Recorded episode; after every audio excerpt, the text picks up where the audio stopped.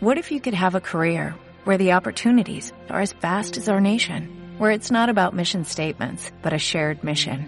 At U.S. Customs and Border Protection, we go beyond to protect more than borders, from ship to shore, air to ground, cities to local communities. CBP agents and officers are keeping people safe.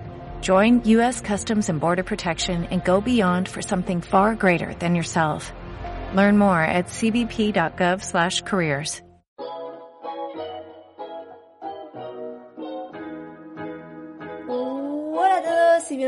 bienvenidos al podcast Eco Minimal. Yo soy Eva y hoy hablaremos de la compatibilidad de los seres humanos con el medio ambiente. Hola a todos, ¿cómo estamos? Espero que estéis súper bien, a poder ser como mínimo que estéis bien.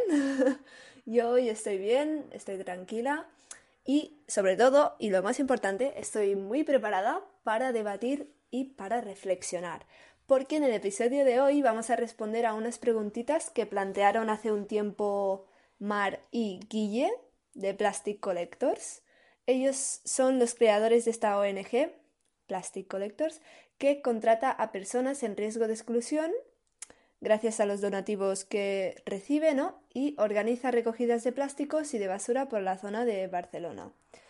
En estas recogidas está muy interesante porque participan los collectors, que son estas personitas en riesgo de exclusión social, pero también pueden participar voluntarios, como por ejemplo tú o yo, que se quisieran unir a estas recogidas.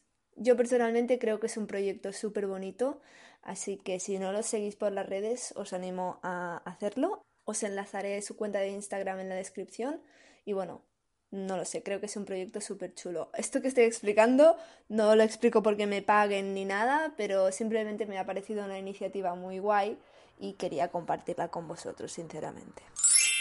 Bien, pues ellos planteaban una serie de preguntas que giraban en torno a la compatibilidad del ser humano con el medio ambiente. Y yo he decidido que voy a ir respondiendo estas preguntas como si fuese una entrevista. Así, una entrevista a una voz pero bueno, vamos a ver, vamos a ver qué tal. Ellos decían así, os lo voy a leer tal cual. El ser humano por naturaleza, por supuesto, es compatible con el medio ambiente. Pero ¿es nuestra forma actual de vivir compatible con el planeta? Bien, esta es la primera pregunta que ellos se plantean.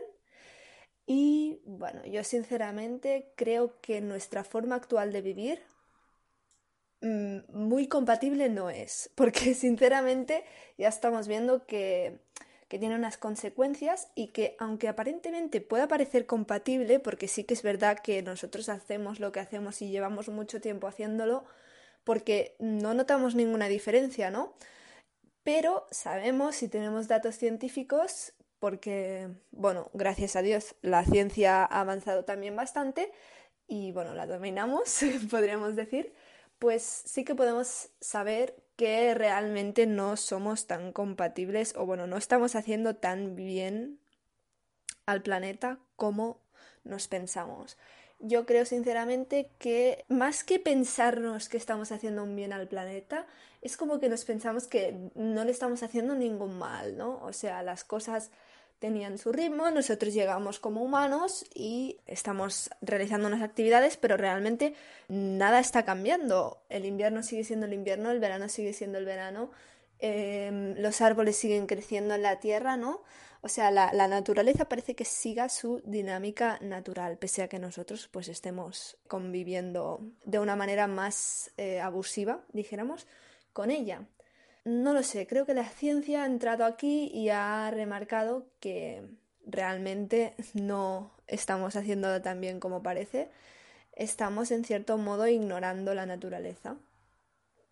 Y yo hablo mucho de la naturaleza, pero bueno, la pregunta se iba para el planeta.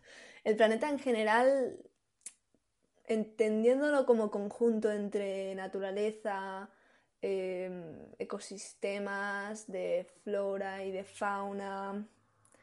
Y bueno, también entendiendo el planeta como nosotros, porque al fin y al cabo formamos parte del planeta y hemos, mm, mirándolo desde un punto de vista más científico y no tan religioso, ¿no? Hemos surgido también de este propio planeta. Así que no lo sé, creo que el planeta somos todos. Pero bueno, ya sabemos que centrándonos en, esta pregunta, el planeta se ve como lo ajeno a la humanidad, ¿no? Em, y yo creo que, que somos mm, compatibles, pero con nuestra forma actual de vivir, pues no. La siguiente pregunta que planteaban los de Plastic Collectors era si vamos a ser compatibles algún día. Esta pregunta deriva mucho a la temática de esperanza, ¿no? Si realmente tenemos fe en la humanidad, fe en seguir existiendo y en, por lo tanto, seguir siendo compatibles con el planeta.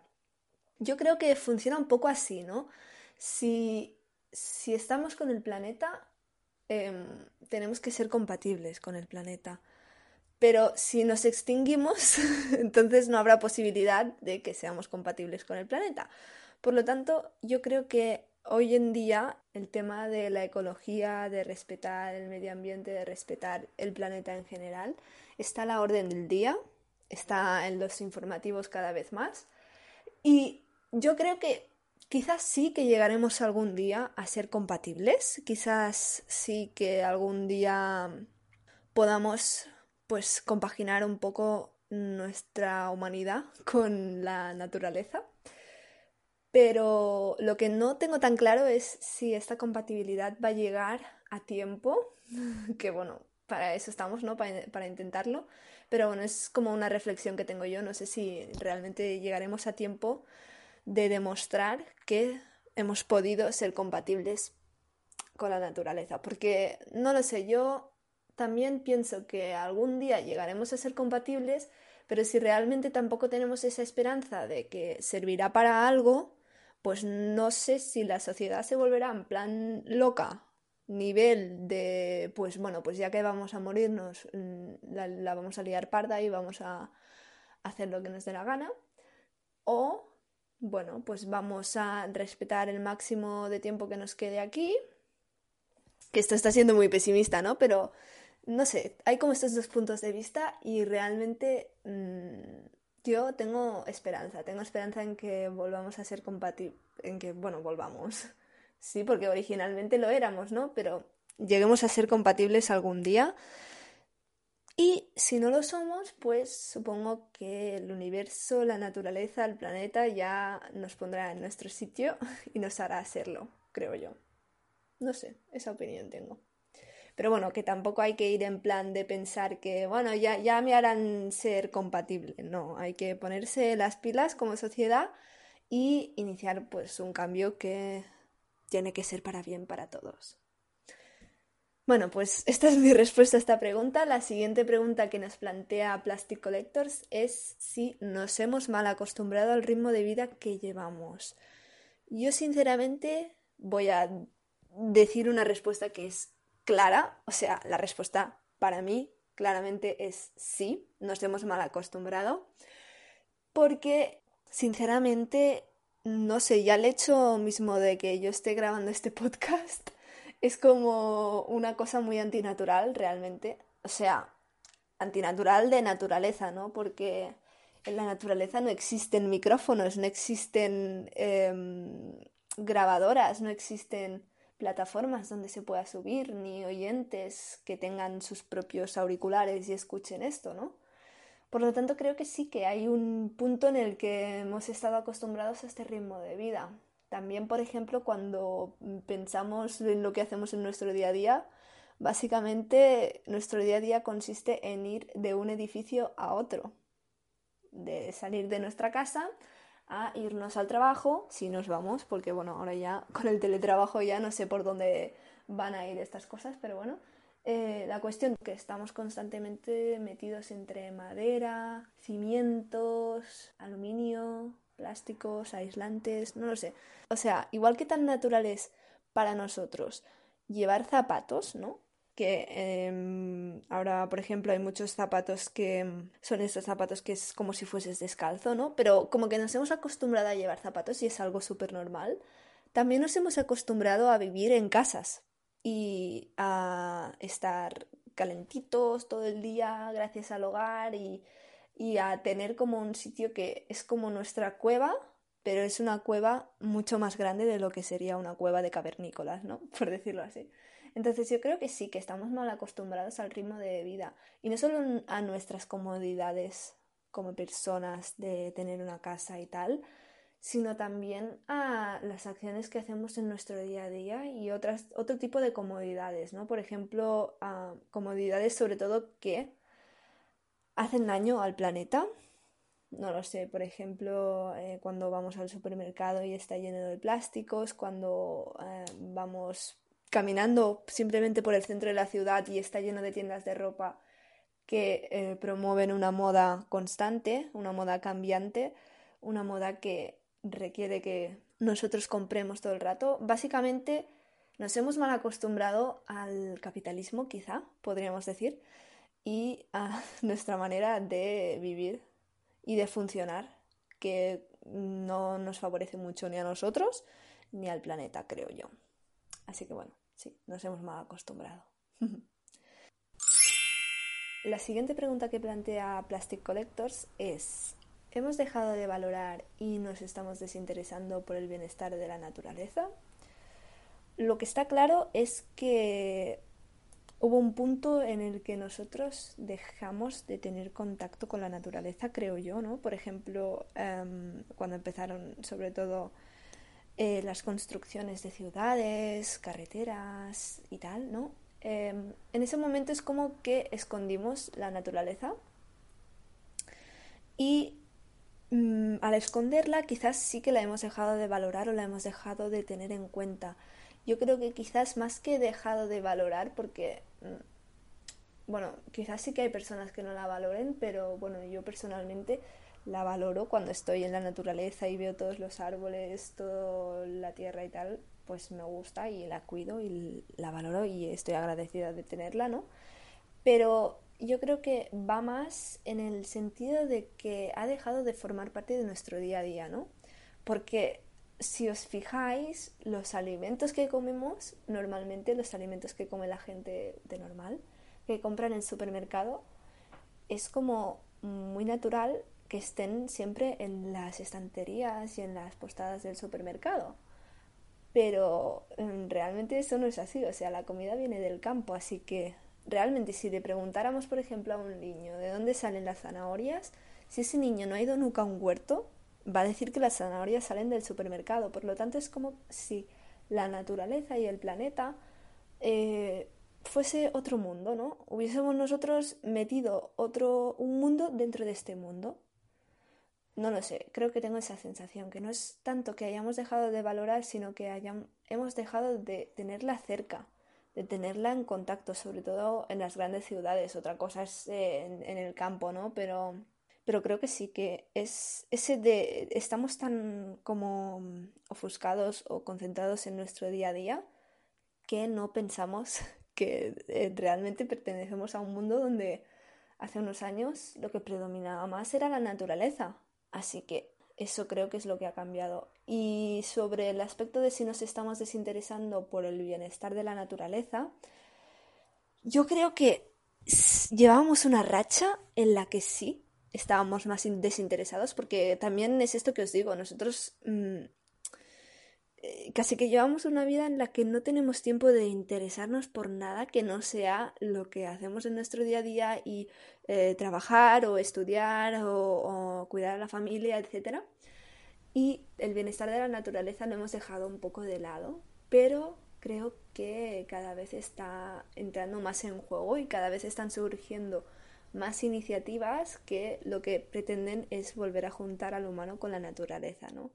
Cada vez hay más huertos, digo huertos que en realidad tampoco es súper naturaleza, pero bueno, al fin y al cabo las plantas son naturaleza, ¿no? Pero eh, bueno, no es naturaleza salvaje, pero bueno, cada vez hay más huertos urbanos colectivos. De hecho, en mi ciudad hay uno que lo descubrí hace como tres meses y fue como, ¿en serio? ¡Qué fuerte! Me parece súper guay. No sé, cada vez hay más iniciativas que pretenden, pues eso, eh, preocuparnos más por el bienestar de la naturaleza y que nuestras acciones de nuestro día a día no le repercutan tan negativamente a la naturaleza, porque al fin y al cabo siempre van a repercutirle negativamente en algún otro aspecto, ¿no? Porque no se puede ser perfecto.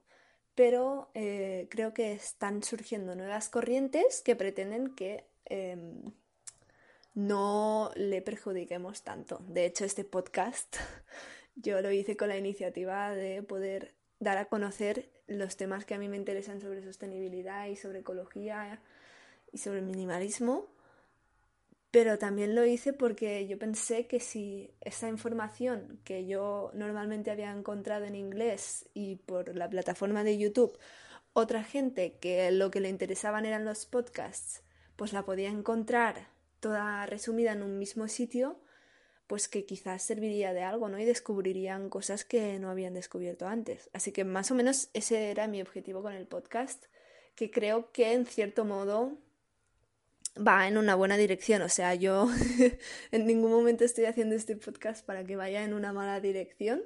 Yo creo que el podcast, pues, desde mi opinión, lo estoy haciendo lo mejor que puedo y en la mejor dirección que puedo, ¿no? Pero bueno, eso ya es otro tema. Vamos a la última pregunta que plantea Plastic Collectors y es la siguiente. ¿Tenemos que pasar a tener una vida más vinculada con la naturaleza para ayudarla y entenderla? Yo, como os he dicho antes en, otra pregunta, es como si en la actualidad hubiéramos puesto un parche y pretendiéramos seguir caminando por encima, ¿no? Pero la verdad es que la naturaleza, la naturaleza tiene vida, la, naturaleza resurge. Si nos fijamos, eh, cuando vamos caminando por la calle mismo, siempre hay trocitos de la acera donde hay plantas. Que sí que la naturaleza está muy asociada con las plantas y también tienen que ver mucho los animales y mm, actualmente pues no los estamos tratando muy bien. Pero em, yo creo que la naturaleza está presente y, y tenemos que hacerla más presente. Sí, en mi opinión, la respuesta sería sí, tenemos que tener una vida más vinculada con la naturaleza para poder ayudarla y entenderla, pero más que nada es para poder entenderla, porque una vez la entendamos, que ahora yo considero que en el pasado entendíamos mucho más la naturaleza, ¿no? Entendíamos mucho más las plantas, los animales, conocíamos mucho más nuestro entorno y ahora es como si el conocimiento de estas plantas y de estos animales fuese solo cosa de la gente que se quiere dedicar a ello, ¿no? En plan, bueno, hay gente que se cuida de las cosas de la sociedad y del trabajo normal y luego está la gente que ya investigará y se informará sobre las plantas y los animales que hay en la naturaleza, ¿no? En esa montaña que vemos un poco lejitos de aquí. Y yo creo que sí, que tenemos que eh, vincularnos más con la naturaleza y que redescubrirla en cierto modo, ¿no? Porque, no sé, es como que no la tenemos muy descubierta. Yo, por ejemplo, justamente el otro día fui a buscar setas al bosque, que es algo que se hace mucho aquí en Cataluña, y me di cuenta de que de todas las setas que vi, yo conozco a lo mejor siete tipos de setas, y yo sé que esos siete tipos de setas los puedo coger porque me los puedo comer pero seguro, seguro, seguro que muchas de las setas que vi, si se cocinan de algún modo o si se preparan de algún modo en concreto, se pueden comer, pero yo no las cogí por desconocimiento. Y no solo lo digo en el sentido de aprovecharnos de la naturaleza y mira, la naturaleza hace hongos, hace setas, vamos a comerlos y a explotarlo, no, no, porque también se tienen que coger con respeto, sin cortar las raíces y no sé cómo se llama, como la, como la telaraña interna que tienen las setas, ¿no? Sin, sin romper eso. Pero no lo sé, me di cuenta de que conocía muy poco y yo creo que si nos vinculamos más a la naturaleza, si pasamos más tiempo con la naturaleza, yo creo que sí, que podemos llegar a, a, entenderla mejor poco a poco, porque también es como un conocimiento que actualmente pues no mucha gente no tenemos, ¿no? Y va a ser un poco un redescubrimiento. Pero sí, yo creo que el redescubrir la naturaleza nos va a permitir actuar en consecuencia. No creo que tan ayudarla, como mencionan en la pregunta, porque yo creo que no necesita ayuda. Al contrario, necesita que no la destruyamos. Por lo tanto, yo creo que el contacto con la naturaleza lo que nos va a permitir es dejar de hacerle daño o reducir el daño que le hacemos. Relacionado con esto, hay una cosa que a mí me llama mucho la atención y no sé si sabéis que existe, pero em, hay gente que se ha unido en comunidades y ha formado una cosa que se llama ecoaldeas. Y las ecoaldeas son básicamente pueblecillos super minis, podríamos decir ya directamente aldeas, gente que vive en comunidad y que em, se, pues, se planta sus propios alimentos, consigue su propia energía, ¿no? Pues con, ya sea con placas solares o con la biomasa. Es como un volver el tiempo hacia atrás, volver a cuando los vecinos se saludaban por las mañanas, volver a cuando tú si tenías que ayudar a alguien pues lo ayudabas porque luego sabías que otra persona pues si te podía ayudar a ti te iba a ayudar no sé, esta vida en comunidad, pero oh, súper ligada a la naturaleza y creo que es algo súper guay. Es como que yo, si pudiera, viviría en una ecoaldea. Ahora mismo no puedo, pero es una cosa que me gustaría de, de mayor o de... porque de mayor suena como si fuese yo una niña, ¿no? A ver, que tampoco soy tan grande, ¿no? Pero em, no lo sé. Sí que en algún momento de mi vida me gustaría vivir en una ecoaldea no sé, os lo planteo, simplemente os lo quería explicar porque es algo que a mí me mola mucho, el tema de las ecoaldeas, y si no habíais oído hablar de ellas, investigadlo, porque a lo mejor tenéis una ecoaldea más cerca de lo que os pensáis. Yo no sabía que tenía tantas ecoaldeas aquí cerca, pero la verdad es que sí, hay, hay bastantes. Sí que hay más por uh, otros, o sea, realmente hay poquitas aldeas, ecoaldeas que se conozcan. Yo creo que hay más de las que sabemos o de las que sé yo, ¿no? Pero sí que es verdad que están muy repartidas y que sobre todo están tocando a la montaña, o sea, en plan, no puedes pretender vivir en una ecoaldea en una gran ciudad, ¿no?